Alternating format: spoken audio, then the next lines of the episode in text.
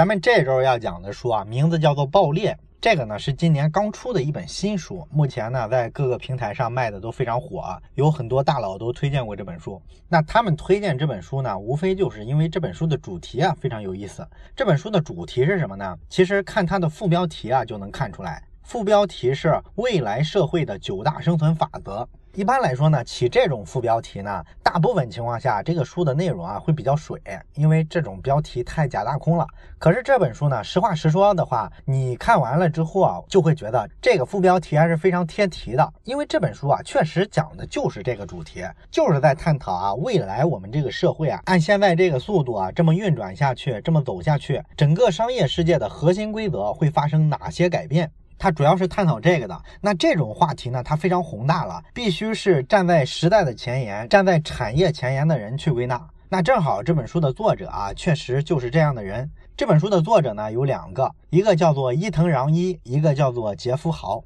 这个伊藤穰一呢，这肯定是个日本人的名字嘛。那他是一个日裔的美国人，这个人呢特别有意思。他呢没有大学毕业证，但是他并不是说考不上大学，而是呢他上过两次大学啊，结果呢都退学了。退学的理由是什么呢？是他觉得大学里的这个课程啊太死板啊，于是呢两次都受不了，中途退学了。他是这么一个人。他从学校退出之后呢，他干过很多事儿啊，比如说干过夜店的 DJ，比如说做过互联网的项目。现在来说呢，他的身份应该主要就是硅谷的天使投资人，同时呢，他还是什么索尼啊、纽约时报啊这些大公司的董事啊，所以呢，这个人经历是非常有卖点的。而且呢，他现在是美国的麻省理工学院的一个叫媒体实验室的这么一个机构的负责人。这个媒体实验室呢，从名字上看，可能是跟新媒体研究有什么关系？实际上并不是，它其实是一个非常有意思的机构。这个机构其实做的事情非常前沿，它给咱们全世界其实输送过非常非常多的科学技术上的探索。你比如说触摸屏，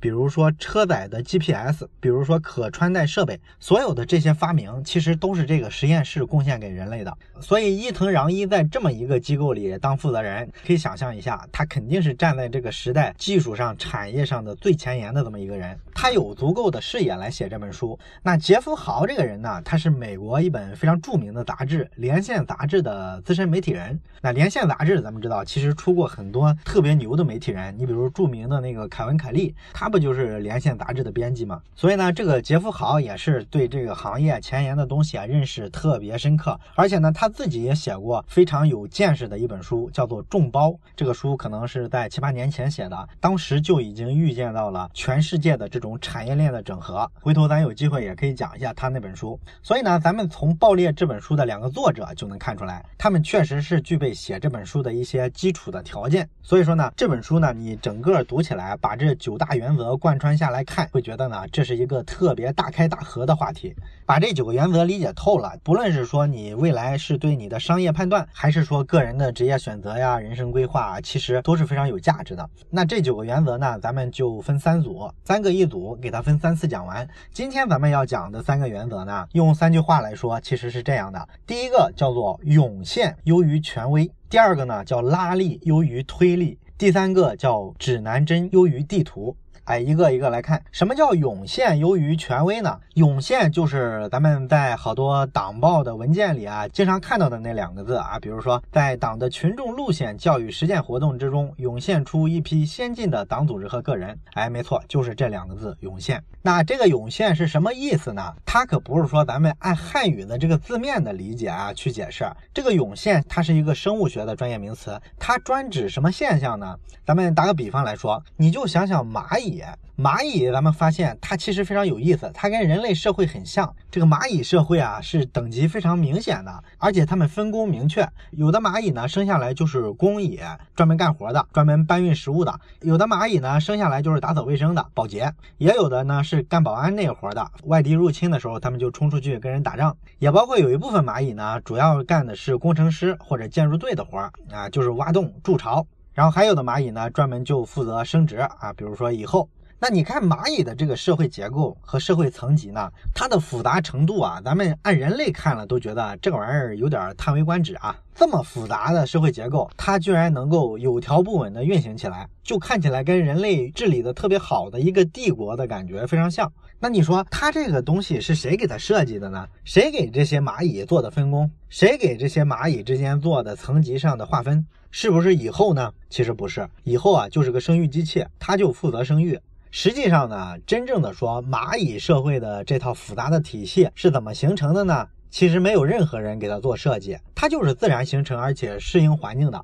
你说怎么就自然形成了这套东西呢？非常简单，对于每一个蚂蚁来说，只要说它完成一个非常简单的动作，你比如蚂蚁之间相互沟通的时候，传递信息靠的是什么呢？其实是靠的留下一些化学物质，这些化学物质的气味呢，会传递一些信息。所有的蚂蚁社会就是靠这点气味啊，给它维持在一起，而且形成了这种非常复杂的结构。这事儿其实挺难理解的，因为咱们会觉得呢，如果要构建出这么复杂的一个社会体系，单靠分泌一点化学气味就能解决，这个好像非常难理解。但是这就是生物学上一种非常独特的现象，这个现象就叫做涌现。它的意思呢，就是说宏观上看非常复杂的一个东西，你给它分解到最底下之后，你会看到其实是最底层的非常简单的一种规则。只要经由一定的网络给它放大，就像蚂蚁沟通就是通过一种化学的气味，这在蚂蚁社会就跟咱们人类的互联网一样，能把所有的蚂蚁啊给它连接在一起。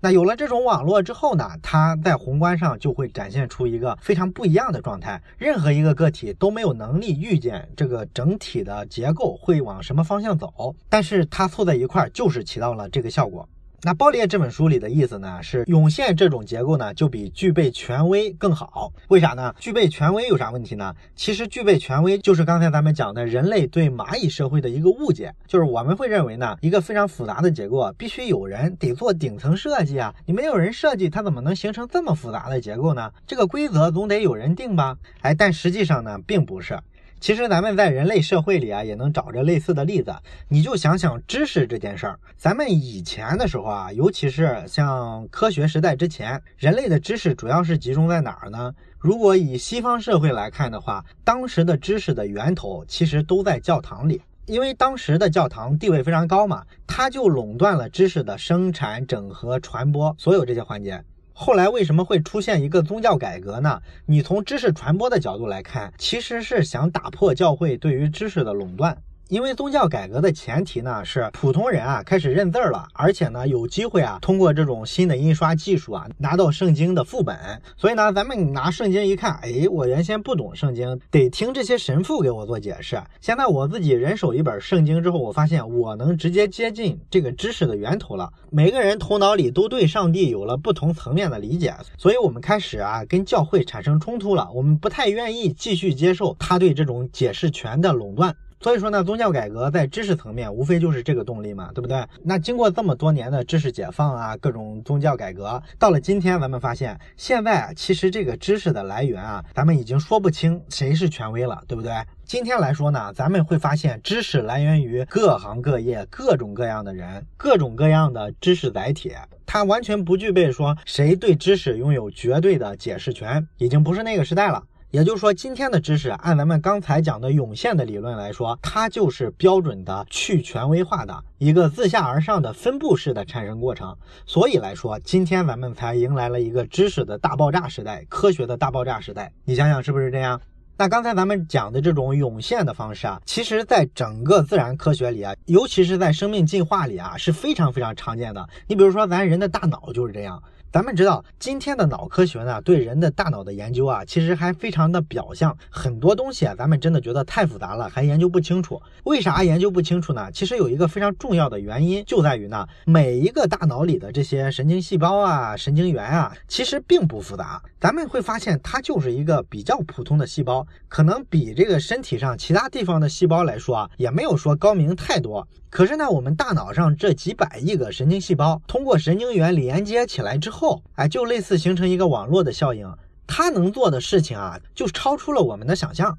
这个不是说把几百亿个神经元加起来的效果了。每个神经元那么简单的功能，你给它加起来，你也想象不到它能做我们今天人类大脑能干的这些事儿，是不是？你就好比说，现在我思维意识层面呢，先通过各种生化反应形成了一些电子信号，于是呢，产生了我自己大脑里的一些意识。这些意识呢，是存在我脑子里的。然后我要把这些想法、这些思维给它做一次编码，也就是说，我把它转化成咱们成型的语言。完了之后呢，我再用嘴给它发声说出来。而你耳朵首先听到了我说的这些话之后呢，然后把它传输到你的大脑皮层，于是你大脑层面的好多神经元就开始工作，你把听到的这些声音做一个解码的工作，解码完了之后，你才可能找到对应的认知模块，再理解了我说的到底是什么意思。而所有的这个过程是在一瞬间完成的，所以呢，我说了什么东西之后，你只要听到了，马上就秒懂。你想想，这个是个多复杂的过程，这个过程你要让机器人或者让人工智能来完成是非常非常复杂的。咱们知道，今天的人工智能在跟人做语音交互的时候，也只能做很多非常简单的、相对有点机械的这种交流，还做不到游刃有余。而这背后，你知道付出了多少计算量？可是对于咱人的大脑来说，这都是一瞬间完成的。而咱们大脑的每个神经细胞其实都没什么了不起，它们只能做非常简单的事情，但是聚在一块儿就能产生这么惊人的效果。这就是标准的涌现的过程，从非常基础、非常简单的底层变化开始，只要有网络把它们连接在一块儿，那么它就有可能聚合成一个非常惊人的一个新的效果、新的事物。而如果说是有一个权威在控制的话，那么基本上他做的事儿就超脱不出你的想象力。你比如说政府或者那些超级大企业，它都是有一个标准的中心的，就是所谓的高层决策者、高层领导。那么他们在做决策的时候呢，基本上是根据他们从底层一层一层传上来的这些信息做判断。这些信息呢，因为传递了比较长的路径，可能导致信息失真。另外呢，传递效率也比较慢，可能导致你决策后的这个结果啊，跟这个组织底层的那些新变化又匹配不上了。这是咱们其实都懂的一种所谓的官僚病或者叫机构病。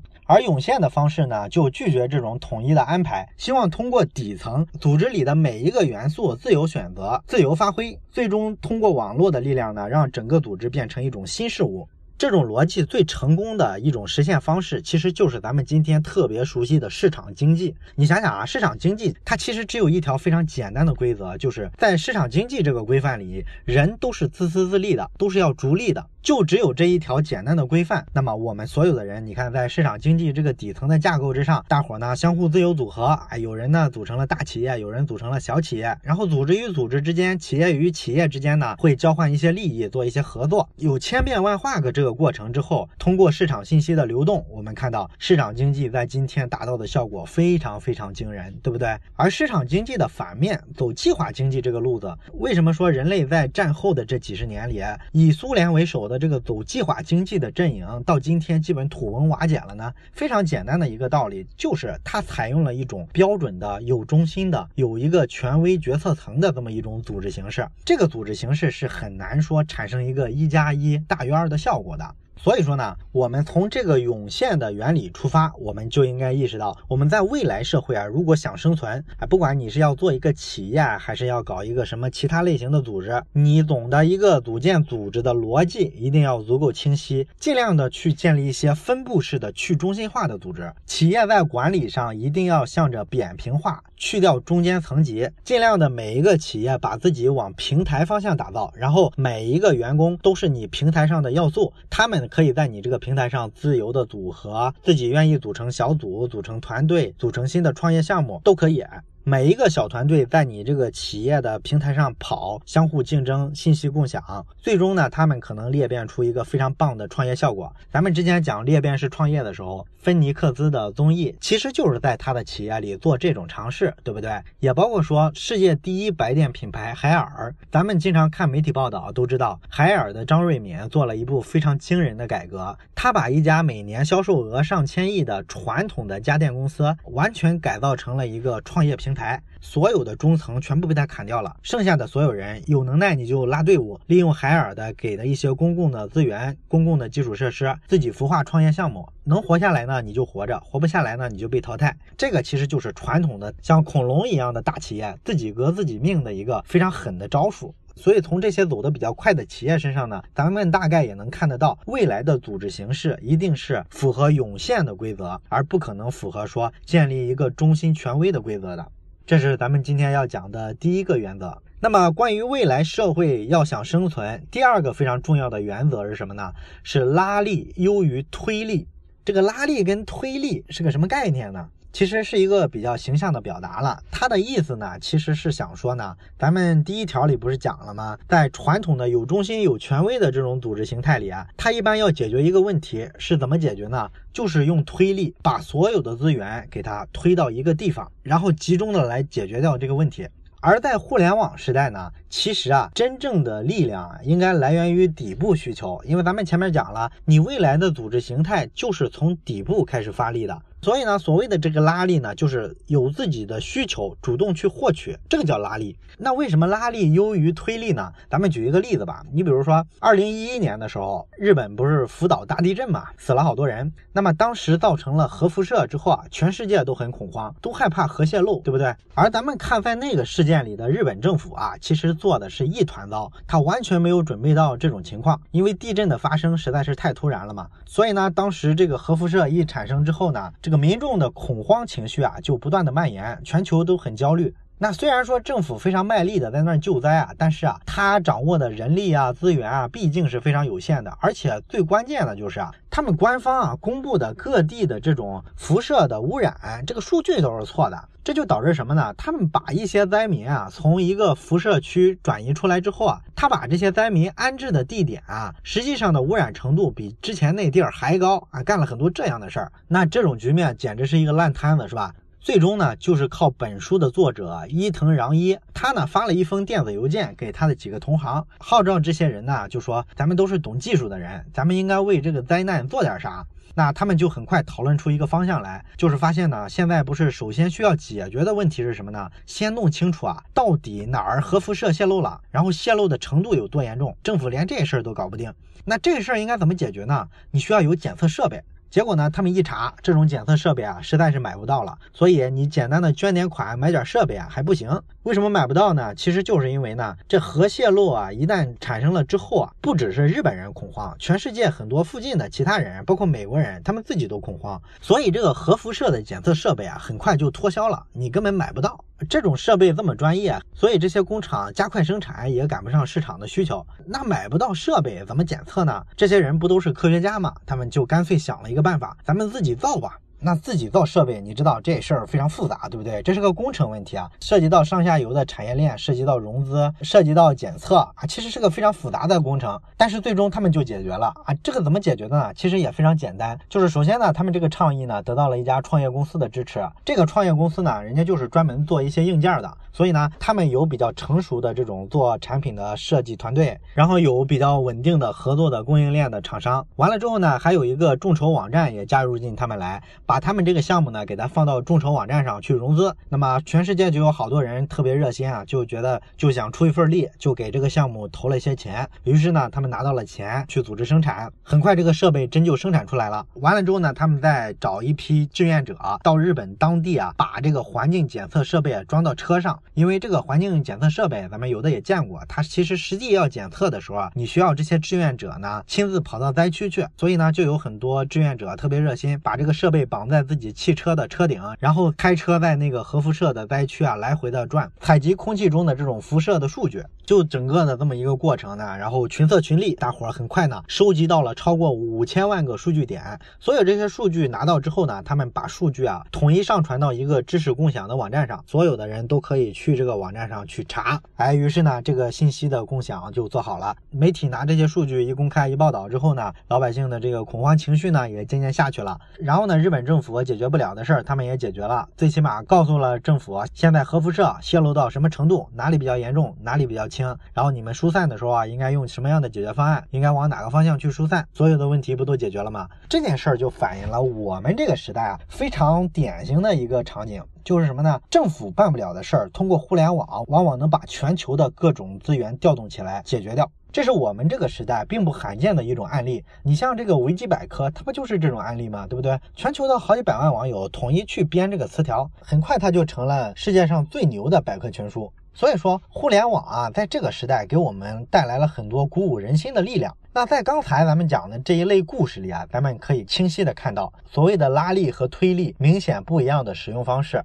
那政府为什么说在核辐射的管理上犯了那么大的错误呢？就是因为他的思维是一个推力的思维，他们就是想把特定的资源给他推到他们认为有用的地方。这种思维模式底下呢，他做的事儿一定是一个指挥控制的方式，这就容易存在效率低下。一个是他完全判断错了怎么办？就像刚才咱们讲的福岛的地震啊，其实日本政府啊完全就在他意料之外。从最近几百年地震的数据上去分析啊，这个地方并不是地震发生概率最高的一个地方，所以啊，他们的所谓的备灾的资源啊，并没有在这个地方特别完善的去建立，而是说他用推力把资源推到了其他发生地震灾难可能性更高的地区这就是一种标准的误判，对不对？所以说你用推力的原则，你发现在现在这个时代，你无法应对这种不确定的黑天鹅事件。而咱们说，为什么一堆网友解决了这个问题呢？就是他用的是拉力的方式，首先是产生了一个需求，然后按照需求啊，把相关的资源啊给它吸纳过来、吸附过来，这就是拉力。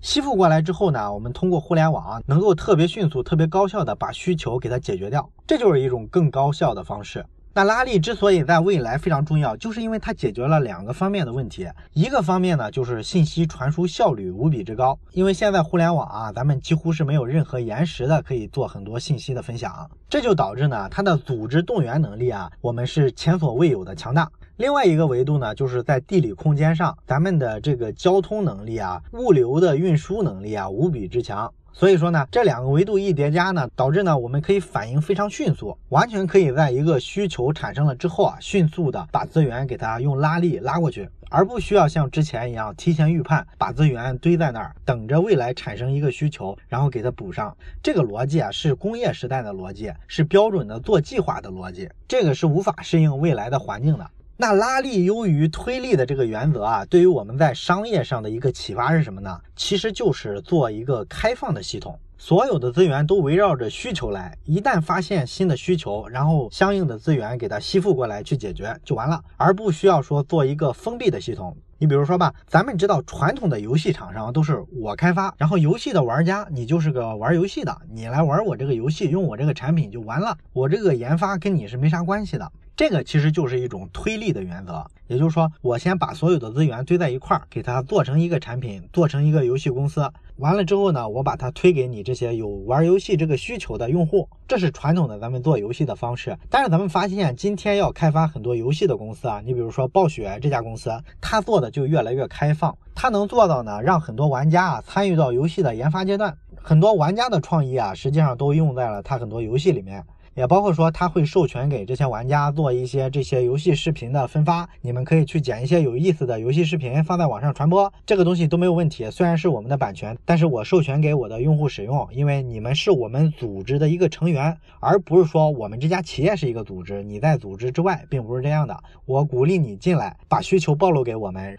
然后我们把资源拉过来，解决你身上的需求。就是这个逻辑啊！其实这个咱们之前在讲小米这家公司做那个手机软件系统米 UI 的时候啊，也讲过这个逻辑，对不对？他们就是鼓励工程师啊上小米论坛跟用户聊天，然后很多这个手机系统的好功能都是这么碰撞出来的。这种方式啊，其实就是利用了拉力比推力更有效率的这么一个特点。而且从拉力的这个逻辑啊，咱还能得出一个推论来，什么推论呢？就是对于未来的初创企业来说，其实你可以保持一个超级轻资产。好多正常的公司需要投入的东西啊，比如说雇各种人员，像什么人力资源啊、什么设计师啊、程序员啊等等，可能都是可以省掉的。省掉了之后，如果有相似的需求，怎么解决呢？找各种各样的外部资源介入进来。你比如说，现在不是有很多开放的设计师平台吗？专门帮你对接好多特别牛的设计师，你只要明码标价就行了。也包括说，前两年有一个网站叫猪八戒网。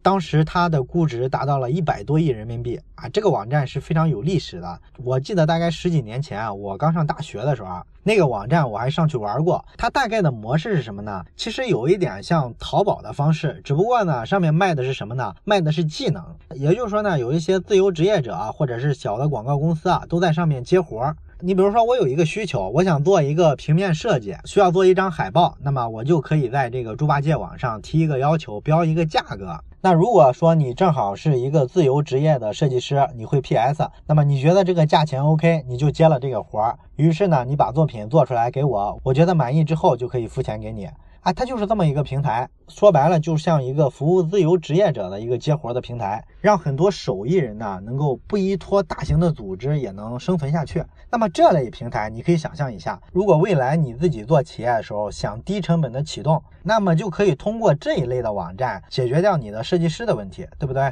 而用这种外包的方式啊去解决你人员的问题，对于未来的创业企业来说可能会越来越普遍。这个就是拉力优于推力这个原则给我们的一些启示。那么今天咱们要讲的最后一个原则呢，叫做指南针优于地图啊。这个原则呢就比较简单了。那为什么说指南针优于地图呢？你想想，地图的作用是什么？其实就是按图索骥，对不对？就是咱们有了一个目标之后呢。那么这时候地图能给我的是什么东西呢？它就是给我一个实现这个目标的路径。我能够我能够通过地图啊找到我要去的目的地，这是地图的一个作用。但是地图有什么缺陷呢？就是你地图上是一个热带雨林的地图，那么它只能指引你去热带雨林。如果你去了草原上，这个地图啊就不适用了。而咱们说为什么指南针比地图更好呢？因为指南针不会给你具体的解决方案，但是你总能找到方向。你只要能找到方向，那么不论说环境怎么变，不论说你是到了沙漠里啊，到了草原上，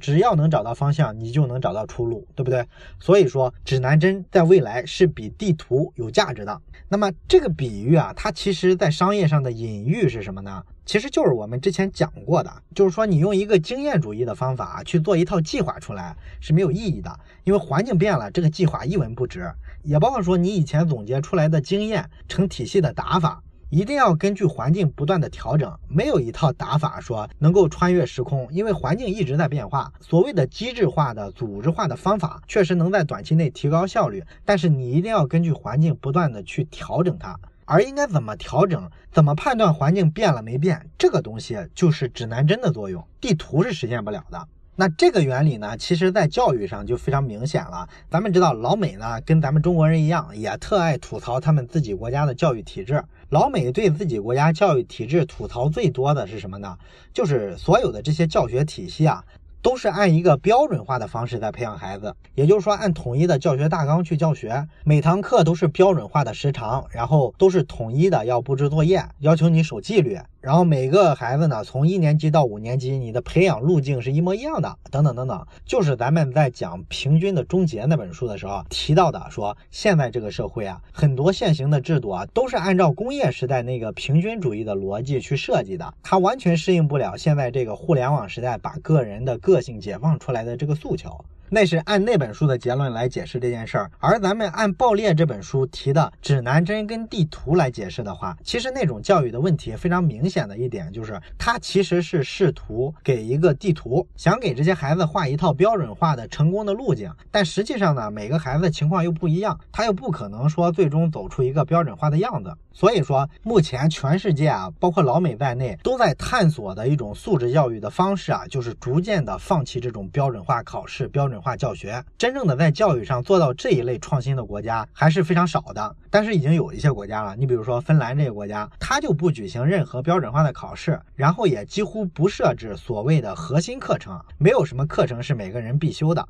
学生有很大的选择权。然后每个老师呢，他也没有那种教育部统一发给各个学校的教学大纲，老师也有很大的自主权来决定教什么。这就是一个把地图换成指南针的改革，对不对？那这个东西，你说，这对我们未来的个人选择来说，什么东西是指南针呢？其实非常简单，就是说你对未来社会的认知，这个东西一定就是指南针。然后好的思维模型、做事儿的好的方法论，这些东西都是指南针。而地图是什么东西呢？就是你分析明白了那些成功的企业也已经有的模式，你比如说淘宝的模式，那么你能不能做出一个淘宝来呢？这个马云自己都说过，在这个节点重新做一次淘宝一定成不了，不是那个时代了。所以说呢，你看懂这个东西并没有用，但是你看懂这种成型的模式背后的东西，人家当时是怎么思考这个问题的，然后人家做事儿的方法论背后。后体现出来的是一个什么样的价值观？这些东西是有穿越时空的价值的，它是真正的指南针，对不对？所以说呢，咱们做这个读商业畅销书的活动啊，其实本质来说，也就是去追求这个指南针的过程。每一本书介绍的商业模式都可能是错的，放在现在这个社会，照着这套逻辑走一遍，都可能是不成功的。但是我们做这个节目的真正意义啊，并不是给你一个放之四海而皆准的方法论，而是给你一种商业世界的新的思维模型。所以说，从这个意义上来讲啊，我们这个节目啊，也希望的是做到一个指南针的效果，尽量不要把自己做成了地图。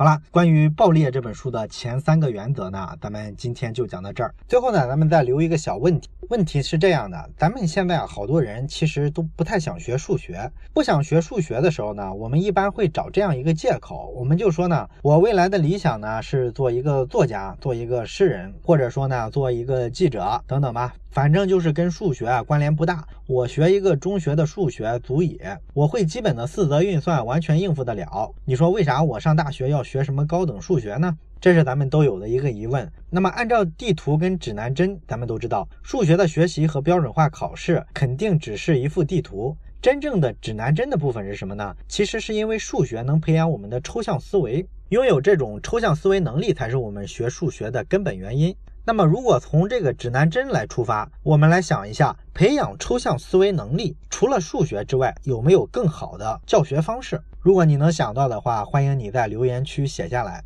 好了，咱们下期再会。